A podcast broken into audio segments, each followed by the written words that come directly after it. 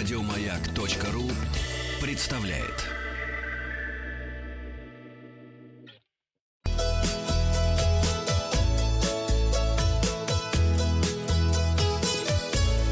Роза ветров.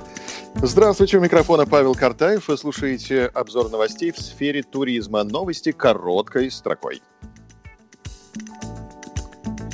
Туристический сервис «Руспас» запускает цикл видеороликов о Москве. Цикл видеороликов, посвященный истории, культуре и архитектуре столицы. Автор роликов – наш друг Владимир Раевский.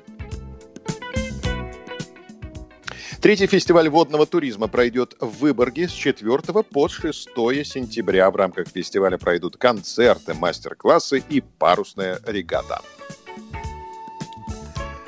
Более 240 экскурсий проведут для участников активного долголетия в Подмосковье в сентябре. Возьмите на карандаш. Гостиницам и санаториям в Марии Эл разрешили работать при полной загрузке. Ура! На Камчатке в связи с нормализацией обстановки по коронавирусной инфекции отменены обязательные электронные пропуска для приезжих, не имеющих местной прописки. Власти Ярославской области сняли ограничения на проведение массовых мероприятий. Ох, концерты пойдут. Бурятию включили в состав турмаршрута «Золотое кольцо Сибири». При этом в маршрут не попало Забайкалье, в том числе из-за сложной и дорогой логистики. Чечне ежегодно будет проходить рыболовный фестиваль для развития внутреннего туризма. В этом году ожидается участие около 300 человек. Фестиваль состоится в середине сентября. На развороте материал агентства «Интерфакс» под заголовком названы курорты, на которых школьники чаще всего прогуливают 1 сентября. Подробности. Доля прогульщиков, тех, кто пропустит 1 сентября, увеличилась в этом году с 6 до 7,5%. Наиболее популярные места для того, чтобы пропустить первые дни школы, это Симферополь, Сочи и Анапа. Причем популярность Анапы по сравнению с прошлым годом выросла с 9 до 15%.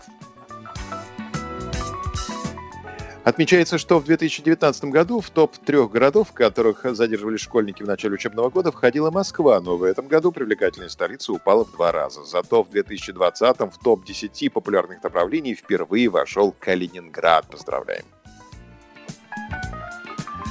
Среди популярных направлений также оказались Геленджик, Краснодар, Петербург, Минеральные воды и Новосибирск. Цены на авиабилеты в целом снизились, особенно по топовым южным направлениям. К примеру, средний чек за полет из Москвы в Симферополь и обратно составил 13 400 рублей. Это на 20% ниже по сравнению с 2019 годом. В Сочи билеты подешевели на 23% до 12 300, в Анапу на 29% до 12 700 рублей.